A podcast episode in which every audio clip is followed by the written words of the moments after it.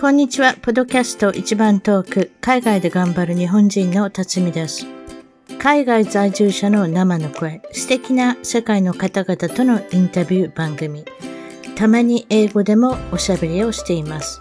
早いものでアメリカはロサンゼルスに来て29年が経ちました。番組のウェブサイトは一番トーク .com 一番トーク .com ゲスト情報や海外お役立ち情報をゲットしてくださいね。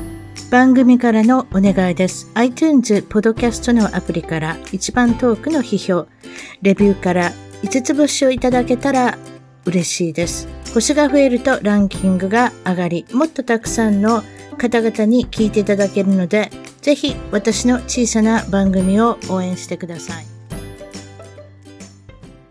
こんにちは。一番トーク、海外で頑張る日本人トークを聞いていただいてありがとうございます。司会の辰巳です。えー、今日はですね、久々の日本。4年前に家族と台湾、九州旅行を堪能してアメリカの方に帰国したんですが、今回またその4年後に、今度は自宅の方に帰ってきました。自宅の方はなので、8年ぐらい帰ってなかったんですが、今日は日本よりこのイントロの部分を収録させてもらってます。日本は、これ食べに帰ってきたようなもんですね。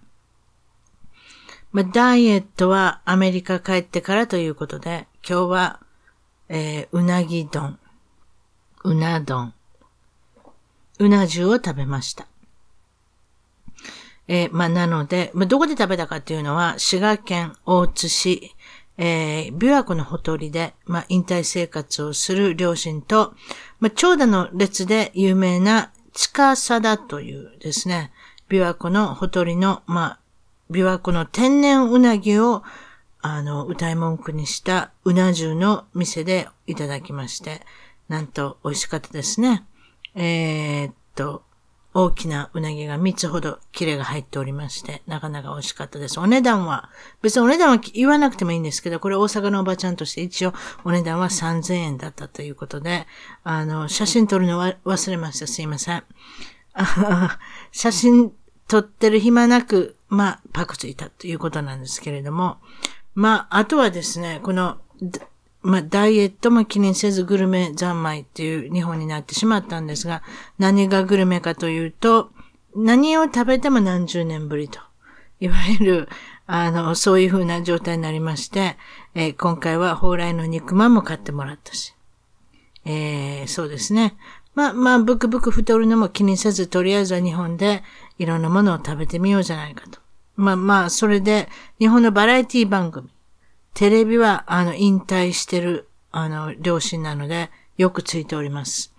そして、まあ、バラエティ番組を見ながら、ああ、あそこに、ああ、あんな人もいた、こんな人もいたっていうことなんですが、ほとんどわかってませんけれども、さんまさんも見ることもできましたし、たけしさんもいるじゃないかということで、中には、デビー夫人まで発見することができたので、まだいらっしゃるということで、まあ、あの、なかなか、バラエティばっかりなあの、日本の番組編成だな、という感じですね。何に感動したか、ウォシュレット。もうこれはすごいですね。アメリカにありません。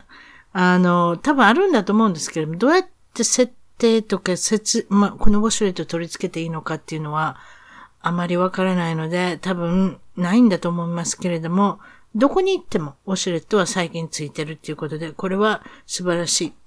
と、まあ、いつも思うんですけれども、まあですね、最後に、まあ、最後と言います、言いますか、まだ始まったとこですね。すいません。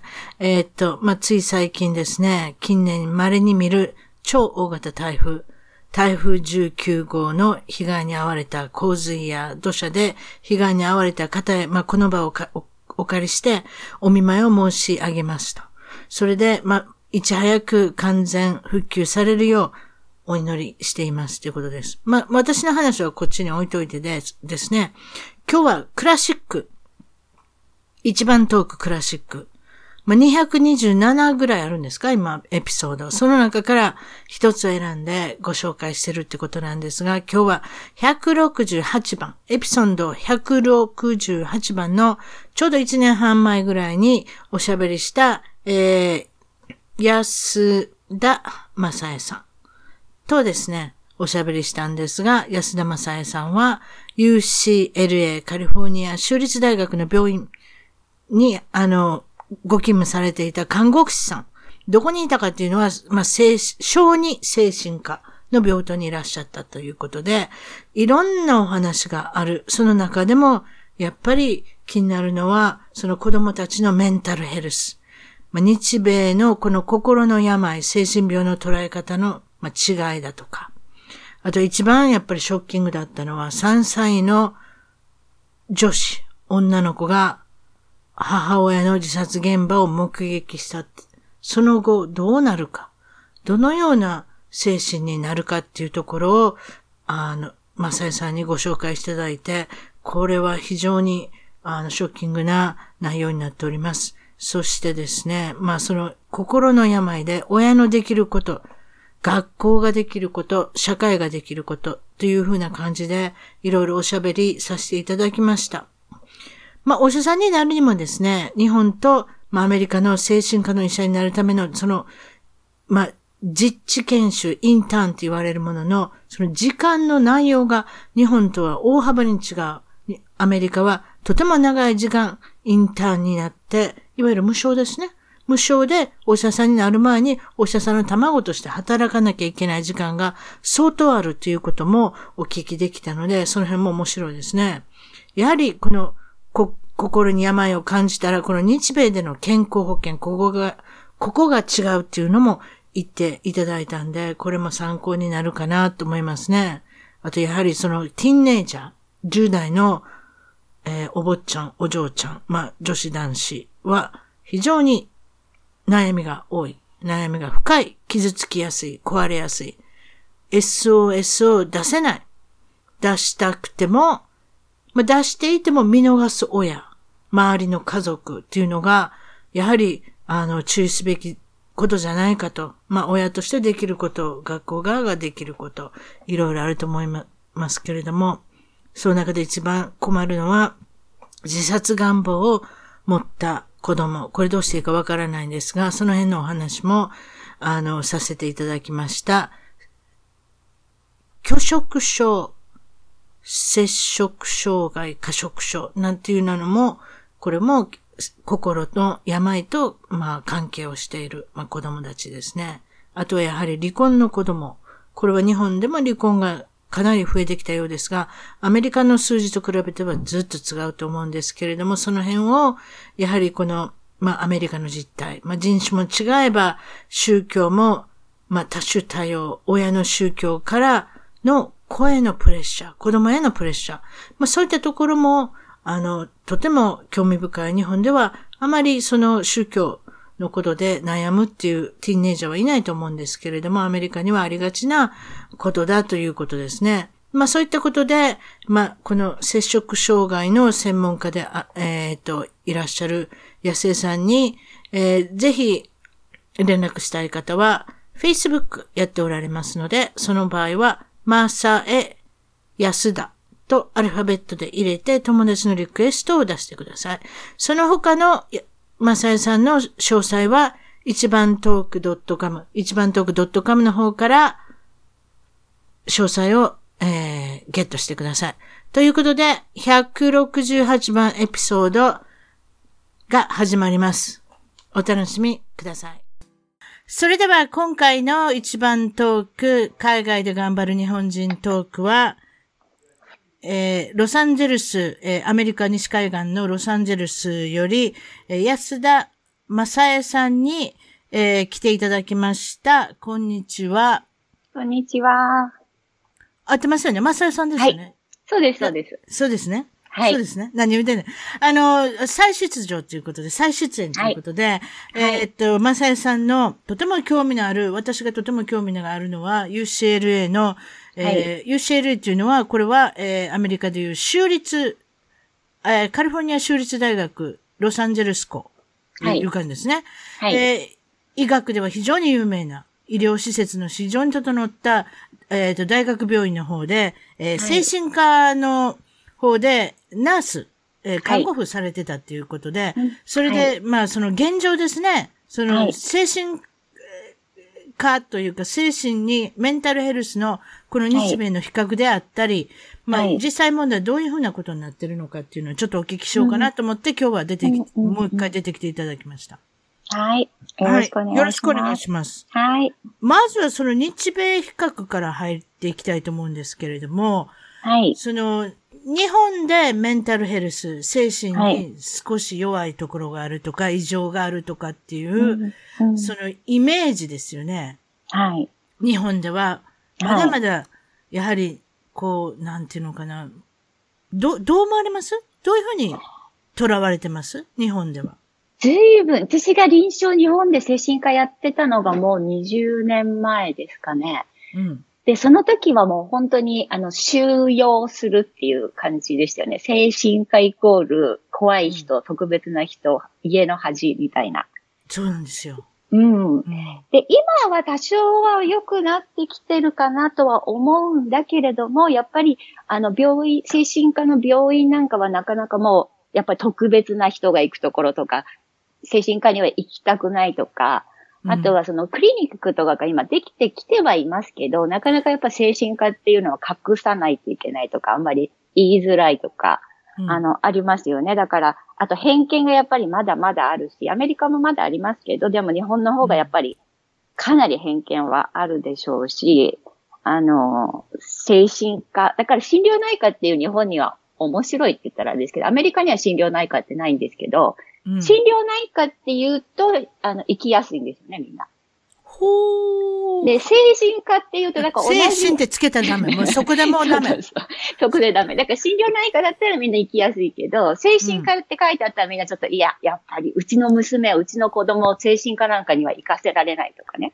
そそういうのはすごいある。から、だから診療内科っていうのが、あの、まあ、接触障害とか不登校とか、あの、うんそういう子たちには出てくるけど、まあでも呼び方さえ違ってね、人が行き,、うん。行きやすいんだったらね、もうそれが一番いいんだと思うんですけどね。うーん。昔から気が違うと書いて気違いという言葉があるじゃないですか。どうしてもやっぱりそういう精神科とかっていうと、うんうん。うんそういう方になってしまったんじゃないかとか、こううん臭いものに蓋をするみたいな何かそういうイメージがあるんですけれども、一番大きな違いをおっしゃってたのは、アメリカでは、例えばその、精神が弱い、精神が少し今しんどいみたいな人が行くところでは、保険がほとんど効くんですよね。ほとんどというか全部効くんだと思います。アメリカですか？はいはい。アメリカの保険会社っていうか、まあ、ええ健康保険の力が入れてるところは、精神の異常だったり弱いところも、これは病気だと。ね。いわゆるそういうふうに、あの、認定してるので保険が効くんだと思うんですけれども、日本はそうじゃないとおっしゃった。ええええアメリカは、その、あの、えっと、セラピストとか心理師とかソーシャルワーカーさんたちが、はい。あの、免許になってるんですよね。保険会社が認めている医療を、あの、提供していいとみなされてる、あの、治療者になってるんですけど、日本は、うん。今年からだから来年だから新しく、あの、国家試験の心理師さんっていうのができるみたいですけど、ええ今までは心理師さんって国家資格じゃなくて、あの、うん協会資格だったので、あなるほど保険が下りないんですよね。だから、保険が下りないイコール自費ですか、うん自腹を切ってうん、お金を払う。例えば1時間1万円とかなんとかそういうのをカウンセリングで受けるということですよね。うん。で、日本って、あの、医療費がそこまで高くないから、1時間1万円って言われると高いですよね。そんなことまでして、いく、うんだって、治療普通の、あの、病院行ったら2000円とかですか？あと、子供なんかは無料とかですよね。そうですよね。あの、うん。だけど、そのカウンセリング行ってくださいとか言って、うん。うん、行くと、うん1時間1万円で、それを、あの、毎週続けてくださいとか言われると、とてもじゃないけど、そんなお金払いたくないっていうのもあるので、あとやっぱ精神科医の方がカウンセリングまで手が回らないってことでしょ？結局。そうですね。あの、精神科の先生っていうのは、その、あとはその、薬を出さ、それもあれですけど、薬を出さないと病院って儲からないっていう部分もあるんありまですすよ、よ。ね。それもありますよ。うんあとは、その保険日本の保険制度がドクターの診察にいくらって点数決めてあるので、うん。それをそんな1時間とかはとてもできないし、うん。そうすると、やっぱり、あの、精神科の先生の診察っていうのはもう1日何、何百人見なきゃいけなくて、何人をこなして、それで何個薬を出すかみたいな。うん。あの、もうんうんもちろん先生たちでゆっくりお話を聞いてくれるっていう先生方もいらっしゃるんだけど、うんそうするとなんか病院が赤字になるからやめてくれとか管理者に言われるとかね。そういうことが結構あるみたいで、うんそうすると本当に気軽に行けるところが日本の人って多分あんまり、で、民間のカウンセラーの人たちっていうのは、なんかいっぱい今時はいますけど、でうもん。何が何だかよく多分わからないし、その医療として考えられてないんですよね。うーん。うん。うんうんうんうん。全然だからやっぱり見方が違うってことですよね。その、そね。アメリカはどれぐらい人がカジュアルに考えてるかってことなんですけど、うんうん。私たちの周りでも、ちょっと例えば、うーん、し例えばお母さんが亡くなるとか、うんうんうん。えーまあ、お奥さんに亡くなられるとか、何でもいいですよ。うん。そういう人生において、いろんなそういう、あの、うん。選手が弱くなるときありますよね。なはいはい。うん、例えばその、学校に行きたくないとか、うんえっ、と、死にたいとか、いわゆるそういう方もいらっしゃると思うんですけれども、うん、そうしたらもうすぐにもうカウンセラーの方に行って、うん。それ人にまで聞きますもんね。どのカウンセラーがいいと思う、この近所やったらとかね。うん。うん。で、この、本当、うん。うん、あとカウンセラーでも薬の出せる人と出せない人とかね。いろいろこのええ立場があるんですよね、あれね、うん確か。うんうんうんあの、気軽っていうか手軽というか、もう学校でも、あの、学校の、まあ、保健の先生がいたり、カウンセラーの先生がいたりしますけど、います、いそます。の人たちも何かあったらすぐやっぱり回しますよね。で、親に回す、回した方がいいって親に連絡をして、親がもしそこで、いやいや、うちの子大丈夫ですとか言って何も対処しないと、うん。学校側がそのお母さんとかなりお父さんなりを、あの子供のことをちゃんと見てないって言って、あの、訴え、訴えるっていうかその、何えっ、と、児童、児童保護所でしたっけ？ええ。そういうこ、そういうところに、あの、申し立てしたりとかすることがあるので、小児科の先生でも内科の先生でも誰かが、あの、ちょっと気分が落ち込んで何もする気がしないだの、死にたいだのっていうことがあれば、やっぱすぐ回すのが、あの、当たり前だし、みんな、うん、普通の会話で、あ、私のセラピストがね、とかって出てきますよね。あ、そうです。特特に、特に、あの、そうそうそうそう。だからうん。結構、あの、うん。例えばラジオとか聞いてても、ラジオの DJ の人が、うん。僕のセラピストはとか、うん。あとテレビとか見ててもそういうふうな口に、例えば、そういう芸能人まで自分のセラピストはとか、うん。カウンセラーはとか、うん。結構そういう言葉聞きますんで、うん。なんかうん、地位が高ければ高いほど、そういう優,、優秀な、有能な、うん。カウンセラーだったり、セラピストがいるっていうのは、結構こっちでは有名じゃないですか。だから、あ、あり得ることですよね。よくあり得ることだし、その、うん。セラピーを通して、その人生の対処方法を教えてもらってるっていうような感じですよね。ああ、有名、有名人ともなればプレッシャーとかすごいじゃないですか、うん。毎日。うん。例えば、うん。あの、ソーシャルメディアとかで何かうん。おかしいこと言っちゃいけないとか、うん。そういうプレッシャーとか、うん。うん。やっぱり、どこで精神とうかん。ストレスを、あのうん。発散するっていうか、リリースするっていうのは、でたうん例えばそういうカウンセラーだったり、セラピストだったりっていう自分の友達じゃない第三者に、うんこう、お話ししたりとかするんじゃないんですかね？ちょっとわかりませんけれども。まあね、だからそうですよね。井戸端会議ができる時代は良かったのかもしれないけどっていうのももちろんありますよね。あ確かにカウンセラー、セラピストイコール個人主義っていうか、個人的なことですもんね。うん例えばこれを友達に相談してたらっていう、例えば日本ではそういう範囲になってしまうんでしょうね。友達に相談するとか親戚に相談する。でも相談しきれない内容なんで、やっぱりやめておく。うん、だからそういうところが悪循環してるのかもしれませんね、少しね。そうですね。恥、恥っていうのが日本ありますもんね。ありますよ、そんなう。ん、で、やっぱ心配させちゃいけないとか、うん。うん。ううんん。だから、自分たちが。うん。人と違うことがいけないんですよ、日本は多分。うんうんうんそういうことありません？うんうんうん。あとはやっぱ自分たちが親だったとしたら自分たちが批判されるじゃないですか。世間から。なんそうか、なんですよ。ああ、だからそれ言いにくいし、学校の先生になんかバレたら大変だし、みたいな。そうそういうあれですよね。そう。バレては困る。うん、先ほども言ったけど、臭いものに蓋をしなきゃいけないみたいな、うん。なんかそういったところがあるんですけど、うん。それでまあおっしゃってたのは UCL のその精神病棟の中でも、その思春期、ティーンネイジャー、そういった方の、まあ、お世話されてたってことで、うん。大体おいくつぐらいのうん。子供さんがその病棟にいらっしゃったんですか？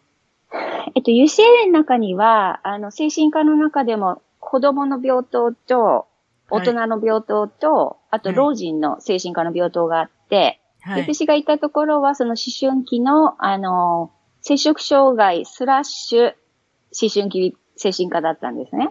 で、うん。他にも、あの、思春期の、本当の急性期の思春期っていうのと、あとは、あの、12歳以下のちっちゃい子たちの精神科っていうのと、うん。あって、で、あとは大人の方は、あの、えっと、ドラッグとかの、あの、えっと、 substance abuse、薬物依存とかの依存症の人たちの回復プログラムと、あとは、あの、慢性の、あの、大人の精神科のプログラムと、あと急性期のと、あとは老人の、あの、精神科の病棟があって、はい。で私がいたところはその思春期の、あの、摂食障害 slash、急性期病棟だったんですけど、はいそこはだいたい、まあ、思春期なので、だいたい12、3歳ぐらいから17歳までいましたうんね。それで、あの、子供の病棟に、あの、12歳以下ぐらいの子から、一番ちっちゃい子で3歳の子が前いましたけど、うん。うん。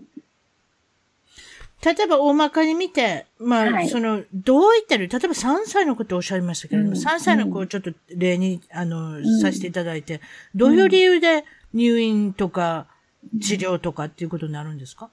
その人は。3歳の子は、そのあの子供の方の病棟にいたんですけど、その子のお母さんが、あの、うん。自殺しちゃって自分家で。で、あそれをそれを見ちゃったんですよね。それ見たん3ですか？うん、うん。あ、それ見たらそれ大変やね。で、あの、その、とにかく死にたい死にたいって言い始めて、で、首をつろ、首をつってたので首をつろうとして、でも本人、子供にしてみれば別に死にたいっていう意味がよくわかってるわけじゃなくて、ただお母さんに会いたいんですよね。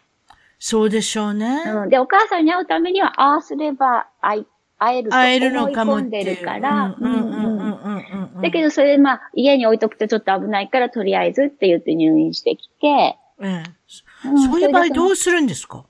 まあ、調整ですすよね。調整と、あとやっぱその子供の中のその、あの、グリーディングって言いますけど、そのお母さんとの別れについての、まあ、別れを取り、まずは受け入れてもらわなきゃいけないっていうか、それが現実でそうなんですよ。その、ええ。しその、まあ、宗教的な信念とまたあれかもしれないですけど、その子がそれをやったからといって、お母さんに会えるわけじゃないんだよっていうのを、やっぱ本人がなんとなく分かっていかないといけないんですよね。そうですよね。うん。でもまあそれには時間かかるし、だからそうするとまあ、まず3歳の子であれば、その、その首を吊ろうとするっていうことは危ないから今はしちゃいけないんだっていうことをとにかくとにかく言い続けることと、うん。あとは同時になんかその子たちができること、楽しめること、あとは残った家族たちがその人のこと、その子のことを守ってくれるんだっていう安心感が得られること。でそこら辺はもう家族とかの調整と、あとその子がお母さんを亡くした悲しみに対処できるように、発散できるようにさせてあげる。うーん。で、3歳だったらその子はあの特特に別に薬とか使う必要もないので、ですね本当に環境を整えて、とりあえず安全な場所に入れてあげて、それでまあ様子を見るっていうような形でしたけど、例えばね、そういう男の子、おおまあ、男の子、女の子女女の子。の子ね、うん。女の子ね、そのおお母さんの自殺現場を見てしまって、もうそういうふうな、その、ビジュアル的に見てしまって、プラス、その事実を知ってしまった。この二つでダブルパンチじゃないですか。でもそういう時は、突然に精神的に病になった人っていうのは、うん。逆に言えば、軽いっていうか、短期に治る場合もあるのかもしれませんね。うん、ちっちゃい子たちは結構、まあ、わ、若いうちは早いですよね、やっぱり。やっぱそういうことですようんね。考え方もその染みついてないじゃないですか。うんうん 大人になればなるほど、そのネバとかセセネバとか、あの、一般的なあれがとかっていうのが気になってきて、それが自分を苦しめることにそうななんですよ。るんだけど。早ければ早いい。ほど、そういうところは、うんその、うんなんていうんですか、スポンジみたいにいろんなうんいいことうんも悪いことも吸収しますけれども、うんうんまあ、その治癒力って、自分の治癒力っていうのは強いですよね。うんそういう意味ではね。いろんな余計前な情報がないのでね。そうですね。てか、それで環境が、家族とかその、その子のいる環境が、整えてくれれば、あの、結構うまくいきますよね。例えばこれ、お母さんが病気で死なれた場合と、そうやって自殺みたいに突然に、うん。あの、まあ、死別するっていうのと、またこれ環境違うでしょうね。そうですよね。で、さっき言ってましたけど、そのセラピーとかで、その、こお母さん、お父さんを、まあ、自殺で亡くした子供たちを集めたグループとか、あるんですか？あとは、ええあります、あります。あとは、あの、日本にも今できてますけど、あの、交通、交通維持いますよね。交通事故で亡くなられた交通事故で亡くなったお子さんたち。うん、あの子たちを集めて、あの、オレゴンに、マギー、マギーセンター、ダギーセンターだったかな。で、そういう子たちが定期的に通ってきて、そういう子たち同士で、やっぱり怒りだったり、悲しみだったりっていう発散できるような、あの、場所を作ってるんですね。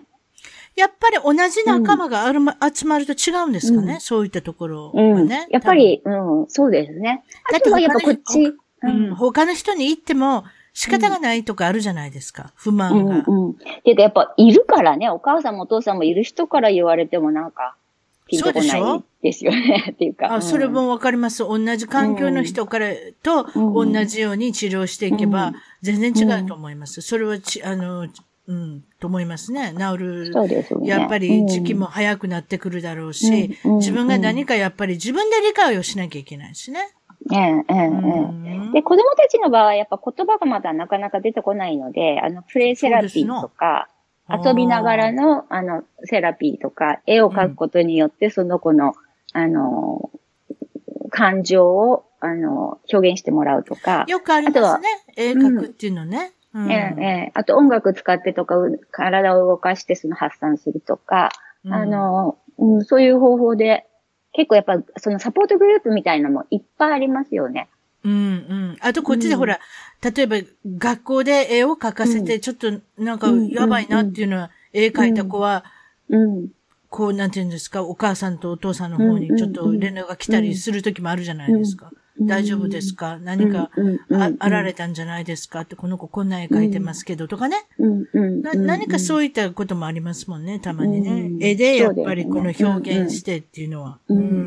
あとはやっぱそえの学校の先生たちも、うん。結構あれですよね。あの、そのメン、あの、今年、あ今月5月はメンタルヘルス月好きだったんですよ。アメリカって。月間だったんですね。えええ、ええ。だから、その、やっぱり、あの、思春期の子たち、中学校、高校ぐらいの子たちは、その、うつだったり、自殺だったり、いじめだったり、あの、今、自傷、昔は暴力とかが多かったけど、今、自傷、自分のことを傷つける子たちが多くって、で、そうすると、その、傷つける、傷がやっぱり、体育の授業で着替えたら見えるとかあったとか。ああ、それあります、あります、ありうんます。そうするとやっぱ先生たちが結構気にしてくれるんですよね。で、それでそのカウンセラーの先生に回して、で、そこから、あの、診察を受けた方がいいんじゃないかとかっていう風に進めていくんだけれども、うん、うんうん日本ってやっぱり、今どうかわかんないですけど、昔私がその養護教諭してた時とかは、やっぱ親が怒るんですよね。うちの娘を何だと思ってるんですかじゃないけど、学校がやっぱそんな、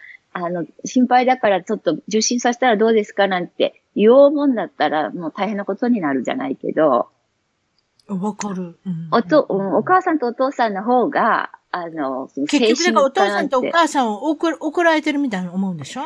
あなたのおお親、親、親としてみたいな、そういう、うんなんか先生からこう判断されたっていうか、うんそういうふうなのがあるんじゃないですか？恥っていうかね。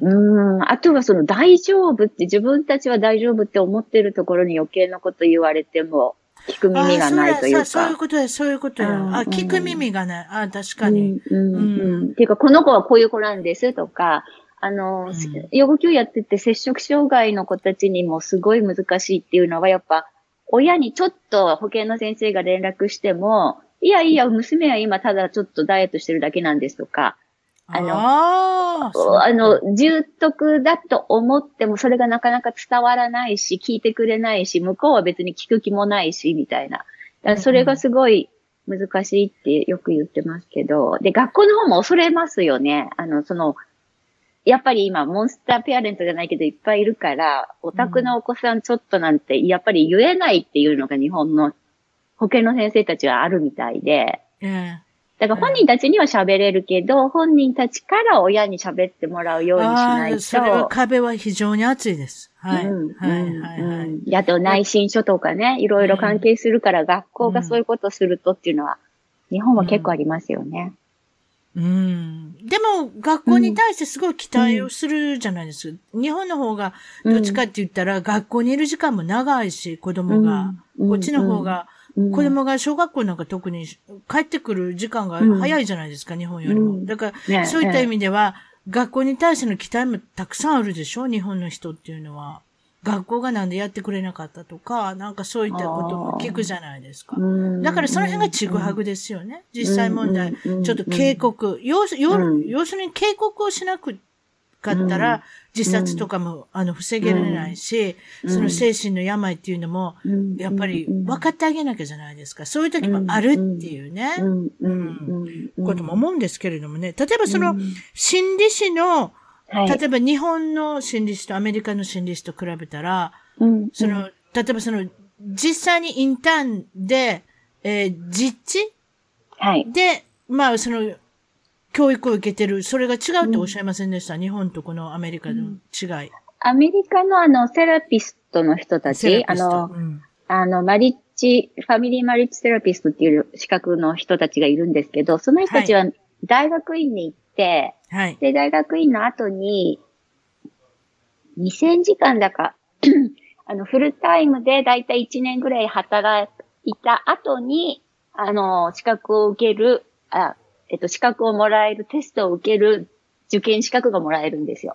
いわゆる患者さんとカウンセリングを実際するってことですね。そうです、そうです。はいだから本当にトレーニングして、ええ 実地でトレーニングしてからじゃないと、本当のライセンスはもらえないんだけど、うん日本ってまだあの、実践的というよりは学術的だと思うんですよね、結構。あの、今時は違うかもしれないし、学部によってかなり変わってきてるかもしれないですけど、でもかなり、あの、この派とか、この論理だとか、この論理でこのやり方はやるんだとかっていう風な頭の人たちが結構多くって、いわゆる教科書だけ学んだものを、そうです、そうです。押しうん押し付けるっていう言い方はちょっと失礼ですけれども、うんそういうことなんですね。そう、だから患者さんたちをその論、理論に当てはめていく。もしもうつだったらじゃあこれねとか、これだったらこれねみたいな。で、そうするとなんか患者さんたちとしてはなんとなく、それをやったところで良くならないし、で、あとはその、とにかく日本の心理師さんってまだ今国家試験じゃなくて保険が適用にならないので、自費扱いなんですよね。ね、おっしゃいますもんね。うん、だから自費扱いだと、とにかく、あの、高いですよ、日本の感覚で言うと。1そりゃそうですよ時間1万円とか8000円とか。ええもし保そうすると険使ってたら、ね、うん先ほどおっしゃいま、先ほどおっしゃいましたっけ ?2000 円。大人だったら2000円とうんか、子供だったらただ、無料だったりしますもんね。うんそうですよね。あの、医者だったらね。で、うんあとはお医者さんが、あの、紹介してぜひ行った方がいいですよって言うと、医者の監督下の中で心理師さんが面接するっていうことはできるんだけれども、うん。それもまた厄介というか、そのドクターたちが心理師さんに紹介しない時が結構多いんですよね。うーん。なるほどね。システムがすごい違う、あのそれで、あの、病院にしてみても心理師さん雇って、で、うんお金にならないのに心理師さんが忙しく働いても、まあ、もったいないっていうのもありますよね、病院にしてみればね。確かにそうですよね。うんうんむ無駄だ。そうそう。だからそうすると、やっぱ心理師さんを使ってまでっていうところの病院もなかなかないし、うん。っていう現実はありますよね。なるほど。うん。で、そうするとなんか民間のカウンセラーの人たちが、あの、いろんなところのなんとか協会っていうところで訓練を受けた人たちがカウンセリングやってますって言って、そうするとなんか、あの、それそれ、それぞれによってもバラバラのカウンセリング方法なんですよね。なんとか派とか、なんとか派とか。だからそのそれも困りますな。うん。だから本人たちが分かって、この人のこのやり方がいいって納得していければいいんだけど、そこまで分からないで言っちゃって、あれ全然こんなの違う、カウンセリングなんか聞かないって思われちゃっても困るけど、まあ今の現状だと、そういうのはあるかもしれないですよね。うーん。なんかいろいうろんそういう意味では、えうんたくさんの問題が抱えてるってことですね。そういう意味うではね。ん。っていうかまあかわいそうですよねって思いますよね。日本の人たちもちょっと相談があってもなかなか患気軽に相談できないし。うんうんうんそういうこと多ですよね分。、子供たちも、あの、どうにかしてほしいとか親に言ったとしても親がそんなの我慢しなさいとか、やっぱその、そうなんですよ。もう時期っていうものがあるから、もう1年も2年も我慢すれば大丈夫で、そういう問題でもないんですよね。うん。ううん。ね、例えばねやっぱり、ううんん。例えばその思春期の、そのえ、精神の障害の病棟におられた時は、うん。あの、どういった理由っていうんですか？いわゆるうん12歳から17歳ぐらいまでをが、ティン、ティーンネイジャーの主だった年齢だっておっしゃいましたけれども。どういった理由で来られる方が一番多いんですか？うちの病棟は、あの、まあ、摂食障害の子たちも見ながらだったので、はい。あの、拒食の子、過食の子、はい。あと過食嘔吐の子、あとうん。運動がとにかくやめられなくて、あの、体重のコントロールができない子。あと運動やめ、運動やめれない子？なんで、なんで脅迫的、脅迫的にその、あの、一般的にや、痩せれるためには運動がいいってやっぱり、どこでも言いますよね。皆さん思いますよね。うんええ、ええ。で、それこでやりすぎてしまうとそうそう、やりすぎて、でも自分ではもう止められなくなるぐらいまでやって、すべてのはい生活が、その高校生だったら高校生の朝のクラブに7時に始まり、その前は学校までジョギングしていって、そしてってもう、すべての生活が運動に支配されるような子たちっていうのも出てきちゃうんですよね。すごいカリフォルニアと思う、それ。カリフォルニアそういうの多い。ね、日常生活ができてればいいんだけど、何らかの支障が出てきちゃった時には、やっぱ本人たちも結構苦しくなってくるので、うんまあそういう、あの、支障が出てきちゃってる子たちとか、あとは、うんうつ、あと、起死燃料、じあの、死にたいとか、あと、自傷って、あの、今、あの、手首切るとか、その、それが、あ流行ってるっていうか、多いですけど、あ、あれ、それ、特別な名前あんねん。この間言ってたわ、うちええ。なんて名前だっけな。あなんかそういう、傷つける子な？セルフハームとかですか？セルスハーム？うんなんかわからんけど、うんニッピング、うんうん。ニッピングじゃないわね。な今度聞いとくわ。なんかそういう特別な言葉があんねん。そういうことをする子の言葉っていう、そのうんカテゴリーの言葉があるんですよ。で結局うん。だからあれナイフとか、あの、うん。小さな、あの、うんまあ切るもんですよね。ちょっとわかりませんけれども。レーザーですねレーザーでピピピピピピ切り出して、うんうんそれの後を見たら、やっぱり、うんあ、この子ちょっとやばいなっていう。うん、うん、うん。やっぱその理由っていうのは死にたいっていうことに関しての理由っていうのはあれですか高校でいじめられたりとか、高校に行きたくない。ななんか、なんかそういうことですか中学校に行きたくない。なんかそういうことですかね。その、あの、その実証の子たちっていうのは、そこ、本当に死にたいかっていうと、あんまり本当に死にたいと思ってなかったりするんですよね。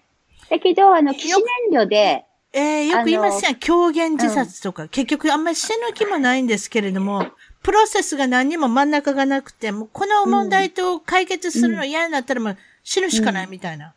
ね。あの、自傷とね、その死ぬのとちょっと別問題なんですよね。だから、起死燃料である子たちが本当に死にたいって言ってる子たちは、うんあの、薬飲もうとしたりとか、飛び降りようとしたりとか、そういう違う計画があるんですよ。まあ、大体がね。かまあ、死にたいけど、その計画までない子たちもいるんだけれども、うん死にたいって言ったらそういうことなんだけど、しあの、うん自傷の子たちっていうのはそれが対処方法なんですよね。うん自分を傷つけて、あの、痛みを感じることによって、その自分の中の、あの、欲求不満だとか、怒りだとか、できなさだとか、そういう惨めさとか悲しさを忘れられる。うん。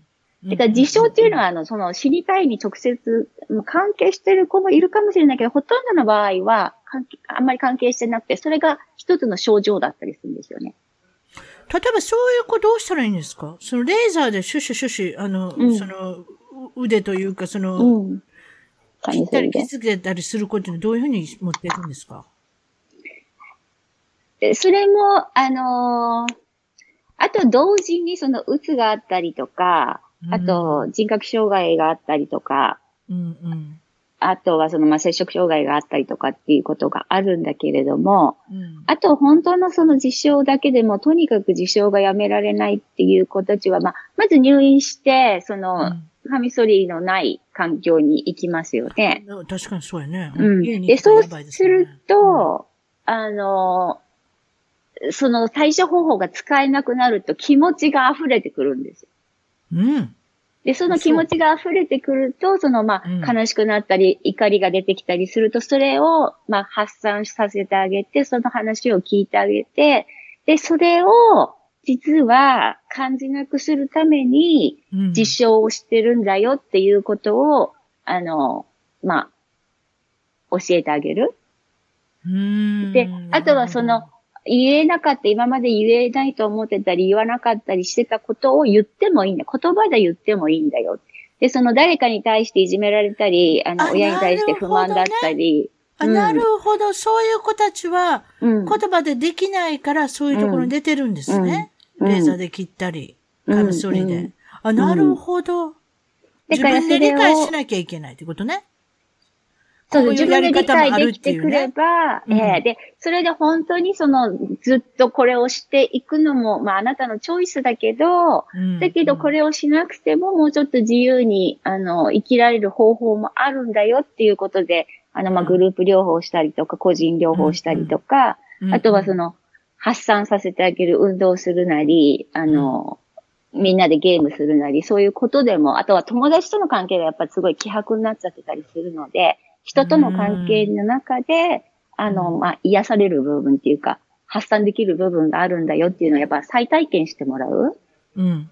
うん。それで、だから入院してる間にそういうことができてきて、あと親とかのと、あの、調整ができ始めると、やっぱり子供たちはある程度落ち着いてくるし、でも本当にそういう子たちって全然別に変わった子でもないし、そこら辺にいる子たちなんですよね。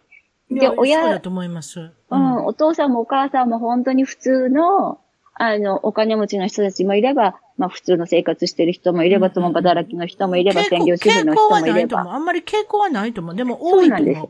そういうこと多いと思う。うん。うんうちの友達あ、うちの娘とか息子とかにも聞くけど、特に娘はそういうのが気をつけて見てるから、そういうこといっぱいいるんだって言ってましたから。うんうんで特にやっぱできる子たちには多かったりしますよね。やっぱ言葉であの助けてって言えなかったりすると、あの、そう、助けてっていうことがみっともないとか、親にいつもしっかりしろとかって言われてきちゃってる子たちは、あの、それが SOS が出せなかったりとか、ああ、プレッシャーでね。うんうん倒れてしまいそうな子ですよね。うんああ、わかるわかるわかる。うん。あとは親たちが助けて、くれって言えないっていうことと、あと、親とあんまり接触のない子とか、親とあんまりおしゃべりのできない子っていうのは、うん結構そういうとこに出てくるのかもしれませんね、やっぱね。うん、ううんん。だからまあ、あの、コミュニケーションが、コミュニケーションしてるんだけど、本当に言いたいことが言えてなかったりとか、あやっぱりそ、のすれ違いがあるんですよね。すごい仲良さそうに見えるんだけど、大事なことがお互い言えてないとか、気持ちの、あの、受け取りが、受け取られてないとか。あと、例えば、まあ、女性にありがち、男性にありがち、ちょっとわかりません。お父さんにありがち、お母さんにありがち。教育しか興味のない人もいはりますやん。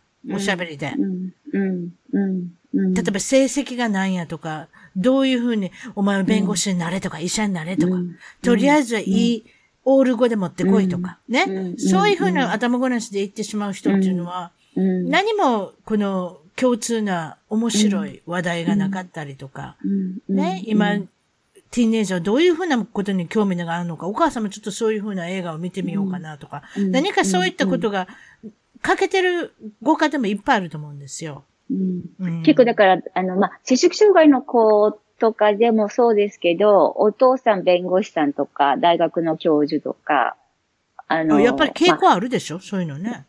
うん、その、その、うつとかの子たちはね、うつとかうん、自傷とか摂食障害の子たちは、うんうんまあ、そういう傾向もありますよね。うんうん。まあ、でも全然その、あの、生活保護を受けてるような子たちだったり、あの、そういう子たちももちろんいますけど、まあでも、うんだからそうするとその本人たちの考え方が、あの、本人たちの生き方をすごく生きづらくしてるっていうところがすごくあるから、そこら辺を少し、あの、和らげてあげて違う考え方もあって、で、その、もしもお父さんお母さんがそういう教育のことばっかりとかっていうのであれば、そのソーシャルワーカーさんが入ってお父さんお母さんと一緒に子供を、あの、グループセラピー、家族療法みたいにして。そうなんですよ。親も、だから、子供を治療、治療って考えてるけど、うん。親も治療してもらわなきゃいけない部分たくさんあると思うんですね。うん。だって、子供は親から影響を受けてるわけですから、うん。だから子供ばっかり言ってられない。自分もやっぱり変わっていかなきゃいけないっていうね、その親としても。例えば、そういうことで、えーっと、まあ、思春期のその、カミソリで少しそういうことをしてしまう子、うん口に出せないから。あと、うん。実際問題、死ぬ？自殺未遂をした子、例えば死にたい、うん。アクションを取る子、これどうしましょえっと、どこ？入院してきたらですか？う、じゃなくて、うん。外行ったら、うん。どっちでもいいですけれども。どうしてもいい。うん。あのー。ああなたの知ってる限りで思春期の子で、実際問題、まあまあ、言ってしまった方は知りませんよ。もう、もうそれまでで終わってしまいますけれども、うんそうじゃなしに、その前で取り、取り留めて。うん。あのーその日本とアメリカに言うと、っていうかうんアメリカで言うと、もしも誰かが死にたいって言うと、あのーまあ、緊急時としてみんな捉えるんですよね。あ、また言ってるとかは捉えないで。はいで。、あの、一般的にも精神科なり教育の現場であれば、アメリカであれば、誰かが死にたいっていう言葉を一言書いたり、言ったりしたら、うん。周りの人たちも見てるので、まあ、即、あの、救急室、一般の普通の病院の救急室に連れて行きなさい。まあ、送りなさい。それか、まあ、救急車呼んで連れてってもらいなさい。それで、そこで、その死にたいって言ってる意味が、本当にその、自殺をしたいっていうことなのか、とにかく今の状況から逃れたいのか、なんかがすごい辛いのか苦しいのかっていうのを、精神科がアセスメントするんですよね。うん。うん。で、そこで入院が必要であれば入院してもらうし、本当に、いやいや、あの、死にたいっていうのはそういう意味じゃなくって、ただ言ってやっただけとか、まあ、いろいろありますよね。でそこできちんとアセスメントをして、それで入院が必要であれば入院してもらうし、あの、家に帰って大丈夫。だけど、まあ、あの、セラピーした方がいいと言えばそういう勧めをされるんだけど、うん。日本だと、うん。あの、死にたいっていうのを、多分救急士に死にたいって言っても誰も取り上げてくれないんですよね。で、あの、多くの人たちが言うのは、先生に死にたいとか言うと薬だけ増やされましたとか、あの、学校とかでもあんまり、なんか多分、親とかも死にたいとか言っても、どうしていいかわかんない人たちが、まあ、日本は多いのかもしれないし、うん。結構ね、お医者さんでも死にたいっていつもこの人言うんですよ、みたいな。え、それでいいんですか？みたいな。私から言ったらやっぱ死にたい人はやっぱでそこに焦点を当てて。怖い、怖いけど、もうその言葉に慣れてしまうってことですね。多分ね。慣れちゃった。そうなん、うん、だから日本は結構そうなんですよね。だから、あの、だから自殺率も高いのかなって、その SOS 出してるところで誰も助けてくれないからもうやるしかないとか、自分にはもう自殺しかないと思い込んじゃう人たちがやっぱりいるから、その前に、いろいろな解決方法があったり、その今の状況からとりあえず逃げてもいいんだよとか、うん。この人生だけが全てじゃないんだよっていうのを、本人たちが分かってくれると多分そこまで自殺自殺にいかないのかなとも思うんだけど、まあ社会的にもね、うん。その、この状況から今逃げ、逃れたいなんてとても言えませんっていう人たちが多いのは多いんでしょうけど、うん、でもその死にたいっていう時の捉え方がやっぱあまりにも違いますよね。はあ。それはあるかもですね。うん実際問題数字的に見てもやっぱり日本の自殺率っていうのは他のうん先進国と比べて多いんですか、多いですよね。はっきり数覚えてないですけど、大体のところで。ええ多いですよね。うーん。そうですか。だから、うん、本当にあの、まあ、病院でもね、私も看護婦で看護師さんたちの話とか聞きますけど、日本の人たちってやっぱ死にたいって言われちゃうとどうしていいかわかんない部分も、まあ、そういう教育されてないのもあるし、うん、死にたいって言われて本当に死んじゃったらどうしようって看護師も思って怖いから避けるっていうのもあるんだと思うんですけど、うん、うん。多分お医者さんも死にたいっていうことには対処するのがめんどくさかったり対処しきれないと思うから、あ、じゃあ薬出しておきますね。で終わっちゃったりとか。でも、それで終わっちゃって、最終的に、す例えば1年ぐらいそれを飲み続けてたら、自分で治るもんなんですか？また、おか、おかしくなりません？おかしくっておか言い方あれですけど、また死にたくなりませんの、だからそうすると、あの、いやいや、薬やめるよりも何よりも結構絶望しちゃう人が結構日本って多いんじゃないかなと思ってて、うんその、精神科行くのってやっぱり日本だったらまだまだすごい敷居が高いじゃないですかめ。ちゃめちゃ敷居高いですよ、多分。ね、で、うん敷居高いのを頑張って行ったのに、で、うん医者に行けばなんかた、助けてくれると思って行ったのに、うん。で、これだけ自分が苦しんでて死にたいとまで思ってることを言ったのに、うん。はい、どうぞ薬とか、ええ言われちゃうと即決でも薬ってなってしまうっていうね。うん、だから、うんまあ、もちろんね、その先生たちは、あの、話聞いてるんだと思うんだけど、でも患者さん側にしてみると、あんまり、やっぱ話を聞いてもらったっていう印象がなかなかやっぱみんな持てないみたいで、で、そうすると、もう、せっかく病院に行ったのに、結局なんか何も、あの、助けてもらえなかったとか、何も変わんなかったとか、薬飲んでも全然良くならないとかっていうことで、そうするとまた精神科に行ってもどうせ何もしょうがないとか言って、今度うん誰も助けてくれる人がいないと思って、今度絶望の方行っちゃうんですよね。根本的な問題に解決になってないってことですよね。うんうん例えば、これ、アメリカだったらカウンセラーさん、セラピストさんはどういうふうに対処していくんですか、そういう患者さんに対して。死にたいっていう。死にたいって言ったら、あの、さっきも言いましたけど、やっぱりその死にたいのの意味、その人それぞれにとって多分死にたいっていう意味が違うので、うん。あの、まあ、救急室に行ったりとか、病院の中で看護師とかもそうですけど、死にたいっていうことが、その人にとってどういうことなのかっていうのをまずはっきりさせる。うんうん。それで、その、本当に死にたくて、その、計画があって、いつ、どういうふうにやろうと思っているのかっていうのが、まであるかどうかっていうのを聞いて、お、なるほど、ね。で、それで、それが、先ほどの、だあから、それじゃ、うんカミソリでちょこちょこ切ってることもやっぱ違うところ、うんそこですよね。アクション、そうですいつししたいのかとか、うん、うん、うん。うん、なるほど。そういう計で画が。そこまで考えてるっていうことは結構シリアスだと、私たちは取るから、そした、ら本気で、あの、まあ、即入院するなり、あの、対処しないといけないって。で、そこで、いやいや、またどうせ言ってんでしょみたいに言って、やっぱ自殺しちゃう子っているので、うん、なるほどね。だそこでから、出してしまったらね。うん例えばこれ入院期間どれぐらい、例えば先ほどのカミソリで、あの、うん傷つけてしまう子とかだったら、うん大体どれぐらい、まあ個人差もあるでしょうけど、どれぐらい入ってるんですか、入院するんですか？カミソリとかの子たちは結構やっぱ長期的な入院が必要になる、入院っていうか治療が必要になるので、うん。UCLA とかはもうあそこ急性期の病院なんですよね。だから保険も急性期にしか、あの、出してくれないので、UCLA 自体には、あの、摂食障害の子たちはだいたい1ヶ月ぐらいいますけど、いましたけど、はい。うん。でもその自傷とか、うつとかの子たちはまあ2週間前後ですかねなるほ。どね。あ、なるほど、ね。それであの、日本みたいに、まあ、措置入院じゃないですけど、あの、本当に自分の命が危ない、他人を傷つける危険がある、あと自分の世話ができないっていう時に限って、うんあの、、ホールドができるんですよね。医者の権威で、うん強制的にあの入院させることができるんだけれども、うんそれが 24時間だったかな。うん初めの、あの、数時間って決まってるんですよ。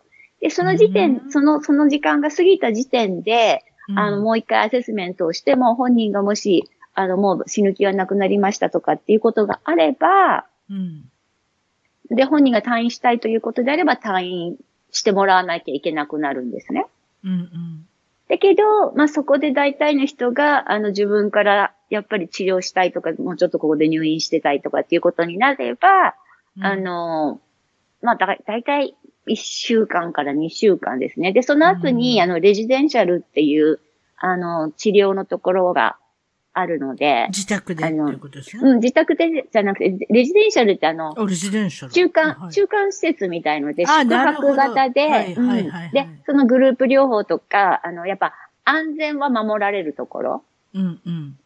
だけど、それで治療的に、あの、治療をしてくれて、で、障害、あの、思春期の子たちはそこに学校があったりとかして、学校とかを行きながら治療を受けるみたいグループの治療ってこっちよく聞きますよね。うん同じ仲間が集まってみたいなね。うんうんそういうのうのは非常に効果があるんだと思うんですけれども。うんうんで、そこまでいかない子たちはもうそれで退院して、で、あの、うんセラピストなり、外来なりで、あの、フォローしていきましょうって。で、本人にも、もしもまたこういう気持ちになったら、あの、救急室に行くなり、あの、911で呼ぶなり、あの、誰かに言うなりして、またそういう気持ちになったらまた、その時に対処しようねって。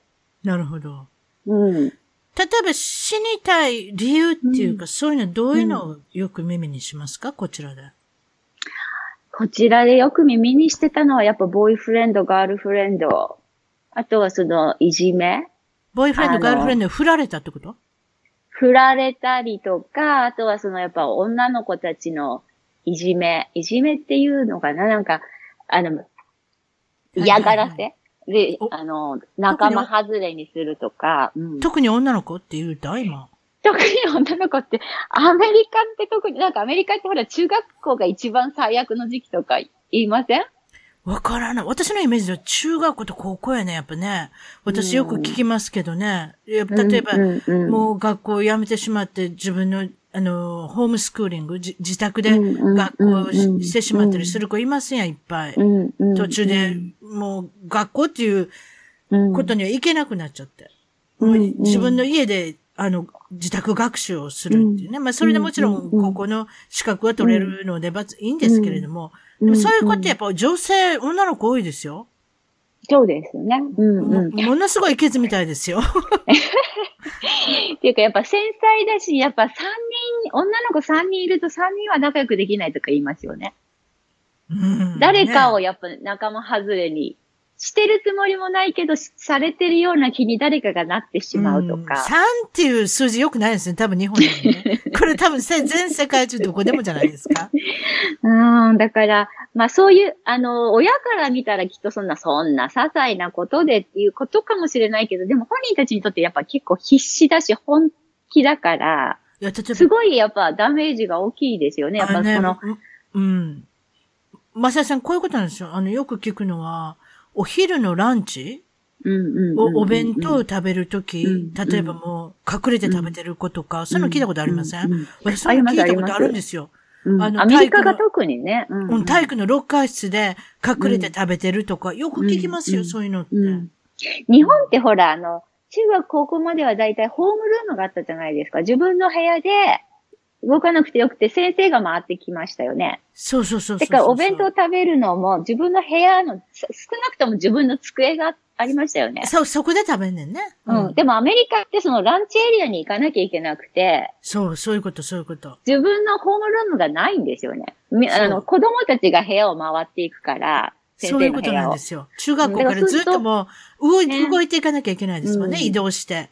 で、そうすると、その、どこかに行って、どこかを見つけて食べなきゃいけないっていうのは結構ハードル高いですよね。あれすごいんだと思いますよ。だから何人か聞いたことありますよ、そういうのって。うん特に女の子ね。だから、うんああ、大変だなと思う。やっぱそういう思春期の子たちっていうのは。あとは、その、みんな食べてないから自分も食べないとか、あの、う結構こっち短いんですよね。日本みたいに給食の時間はみんなちゃんと食べましょうなんて言うんじゃなくて。長くない、長くない。短いんです、本当に。短いですよね。食べ、食べるということに関してあんまり重要に思ってないのかな、この国って。もう口の中に運んだ終わりみたいな。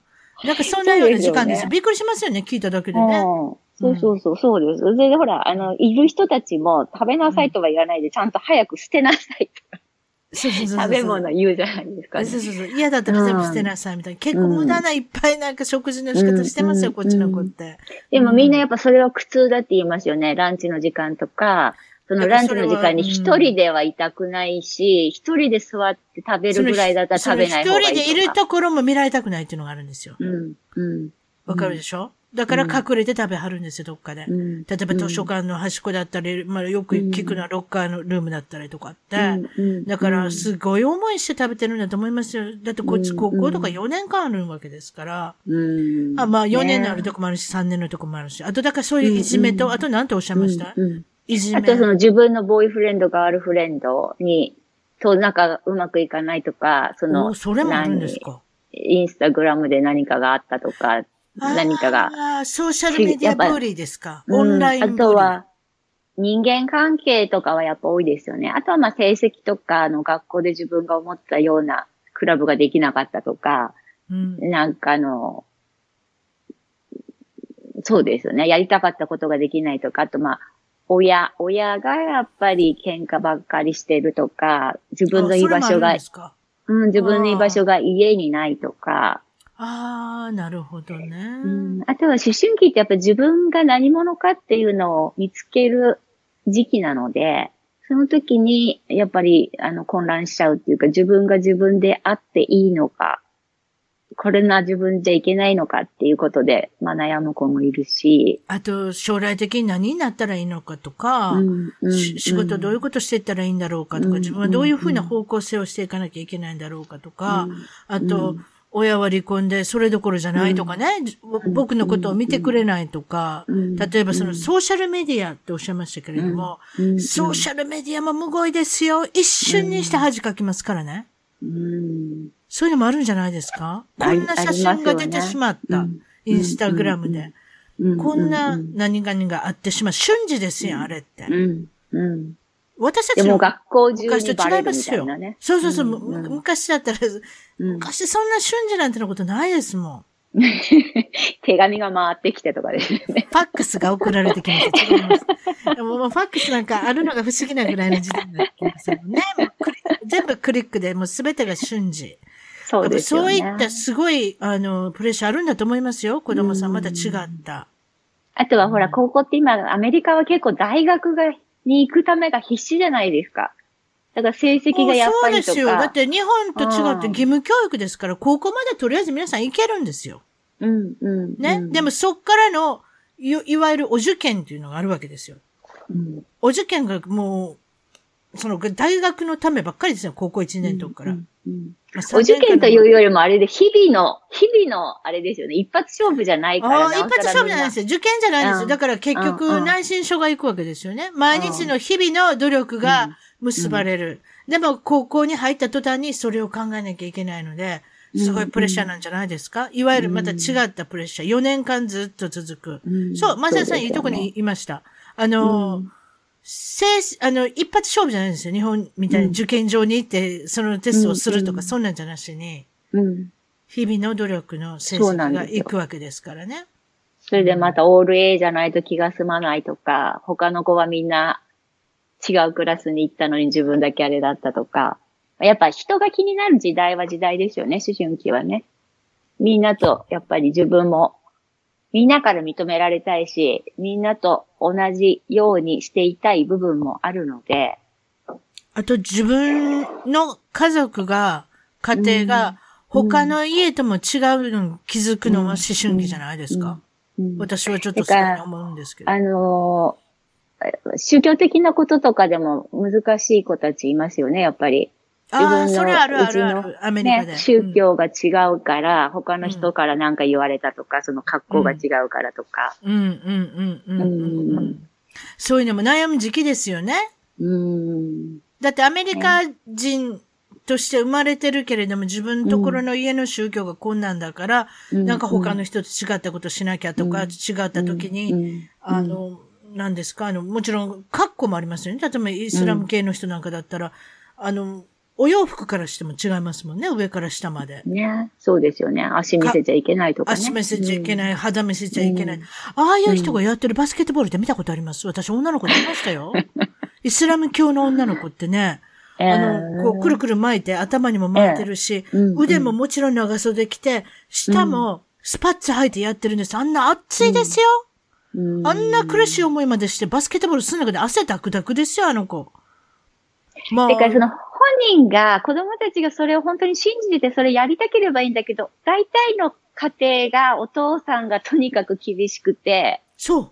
怒られたくないからでしょ、とりあえず。そうです、そうです。だからお父さんがいないところでは、その被ってなかったりとか、洋服か、あの、好きなの着たりするけど、お父さんがいるときには、あの、どうしても、そう言われた通りの格好をしなきゃいけなくて、そこのあれに苦しむ子たちもやっぱいますよね。そういう子も入院、うん入院されてきたこともあります？やっぱりその宗教の違い前で。一回、あの、インドにいるモスラム系の多分あれ、なんかお嬢様かなんかだったんですけど、うん国のなんとか、あのなんか有名な子っていうかあの、ステータスの高い子だったんですけど、彼女たちもそうです。彼女そうでしたよね。あの、お父さんとかが来る前では絶対頭、髪の毛見せちゃいけないし、洋服も長いの着なきゃいけないんだけど、うんお父さんがいないときは、ああ、よかった、みたいな感じで。タタンクトップ着てるんですか？そうそう、髪の毛見せてもいいし、男の人と喋っててもいいし、みたいな。だから、それは子男供男の人と喋ったらあかんの？今男の人そと喋っの子はそうでしたよ。うえん。あの、男の人と喋ったりとかしちゃいけない。あと、そ男れはの人がいすごいな、アメるとリカのころにいち中でそんなことしなきゃいけない。の。そうそう、だからそのギャップって変わ。そのギャップってすごいですよね。みんながしてることがしちゃいけない。そうそうそう。うん。私もそれは思いました。気の毒になとかって思ってしまう時あるもん。だから本人がやりたければもちろんいいんだけど、本人はそれは嫌なんだけど、とにかく圧力でやらされてるとか言うと、あれですよね。それでまたお父さんとお母さんの意見が合わなかったりして、こっちの家に行くときはこうだけど、あっちの家に行くときはとか。あとやっぱ、ああ、そうね。うん、うんお父さんとお母さんが、あの、いつも喧嘩ばっかりして自分がやっぱり真ん中に立たざるを得なくなってとか。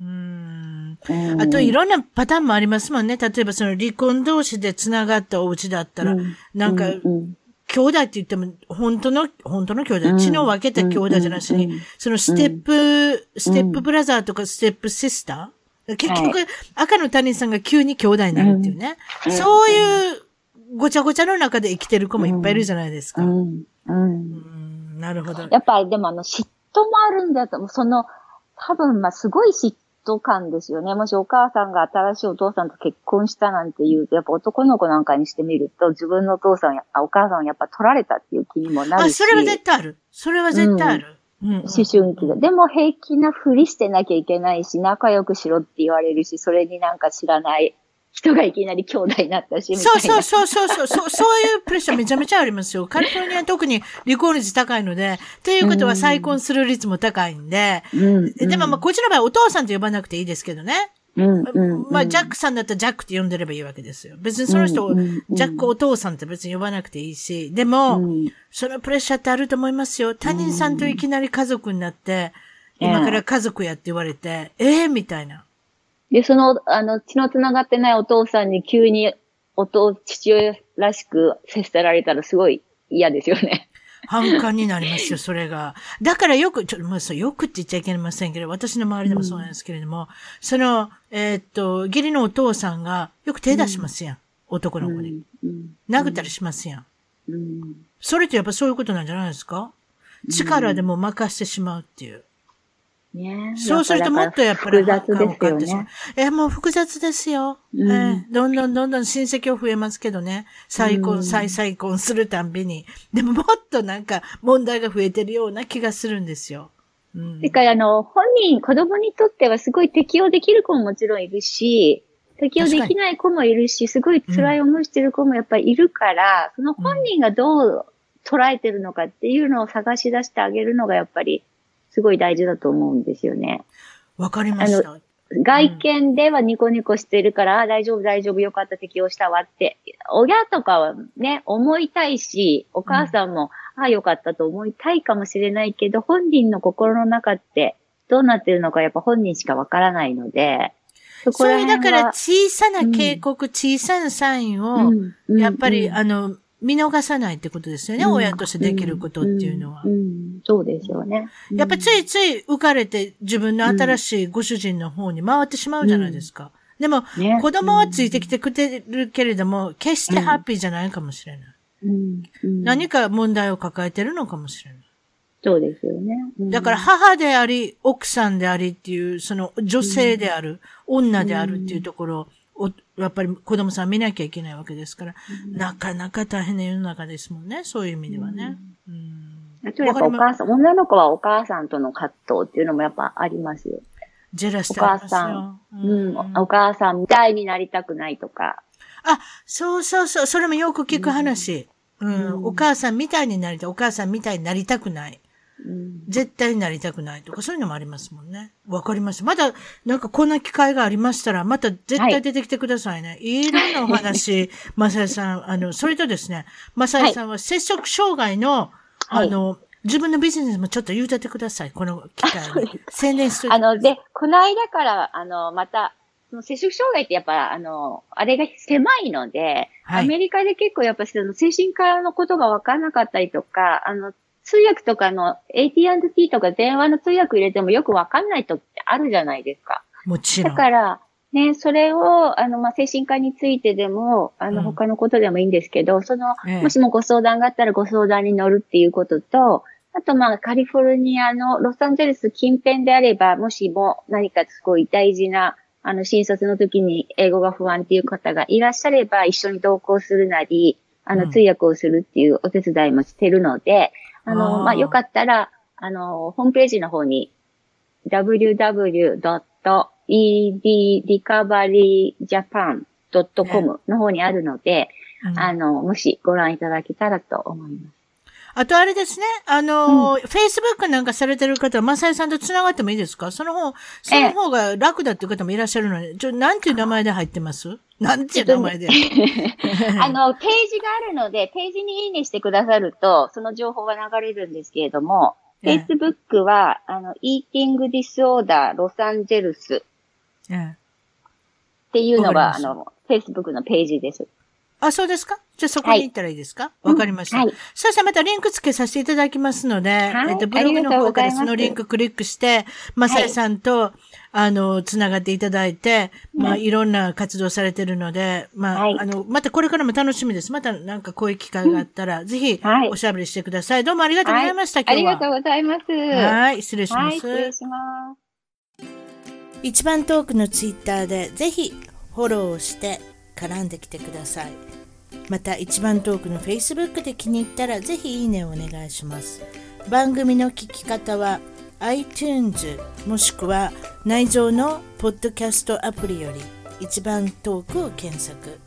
Android のスマートフォンからはサウンドクラウド Google プレイミュージックのアプリより一番トークを検索。チャンネル登録をして新着をいち早くゲット。私の小さな番組をぜひ応援してください。